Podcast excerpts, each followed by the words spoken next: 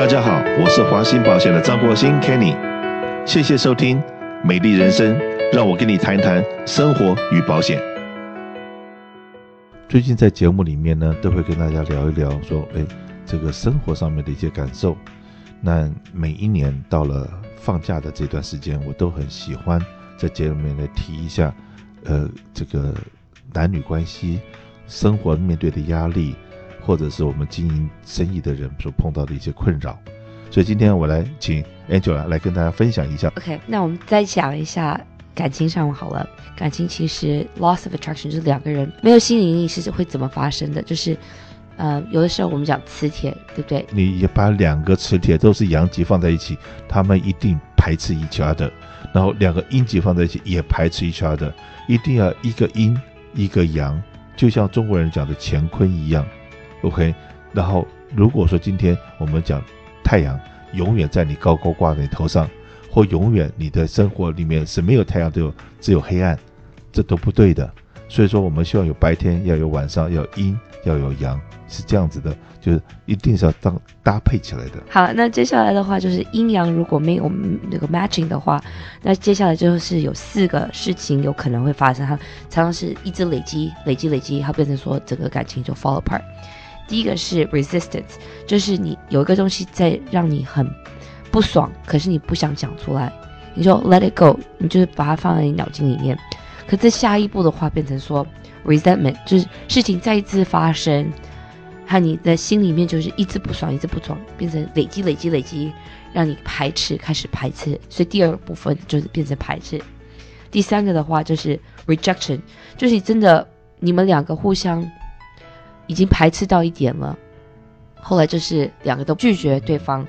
那第一个、第四个的话就是 repression，就是你把你整个身体、身体里面全部的感觉，你压住、压住、压住，变成好像你整个人麻痹了，你根本不在乎这个人了，你根本不在乎这个感情了。现在很多就是只是为了小孩还还待在这个婚姻，或者因为事业所以还待在这个情况里面，或者为了钱或什么的。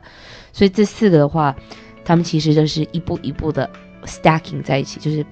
一个排在另外一个上面，它最后就变成说会那个感情破裂。曾经呢，我有去拜访过客人，然后有一次我犯了一个很大的错误。这个错误呢是明明我知道这两个应该是夫妻关系，然后呢两个在同一个餐厅里面做事，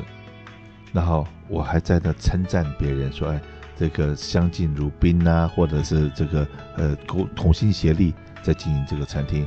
结果呢，这两个人是因为已经因为曾经是相爱的一对夫妻，结果因为在同一个公司里面做事，有的时候一点点小事情摩擦，那边小事情摩擦，到最后根本就变成仇人。可是为了生活，还在同一个餐厅里面继续打工，继续在做事。所以说呢，当我的员工跟我讲说，哎，他要回去帮他先生创业，或者是先生说要帮太太做什么事情，我常常就跟别人讲说，我拜托你好不好？你说你要找到更好的工作，我让你去都有可能，可是千万不要让夫妻两个人在同一个公司里面，尤其是刚刚创业，这个公司就你们两个人大眼瞪小眼，然后能够创造出来完美的结果是比较难的。所以在这地方也是跟我们所有的员工讲一下。如果你要去创业，可以的，可是呢，千万不要说，哎，当然不能用“千万”这两个字，就是说，哎，夫妻两个，呃，朝夕相处，然后生活里面就就你跟我这样。我的我的高中同学有一有一位我的好朋友，他就是在工作的环境里面，然后跟太太，呃，常常有摩擦，所以他们结婚离婚总共三次。到现在第四次，他总算没有再结了，可他们两个还在生活在一起。OK，那也就是在哎，这个能够，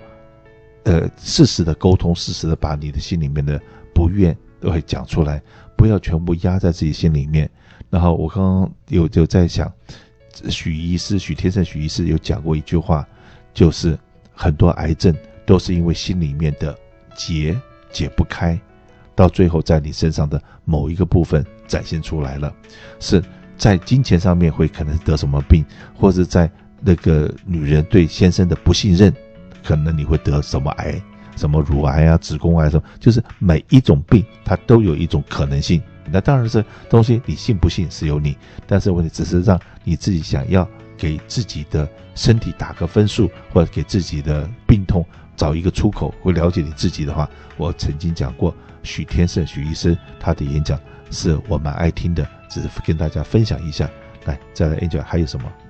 那呃，接下来的话就是这些如果累积起来了，变成说那四个东西发生了，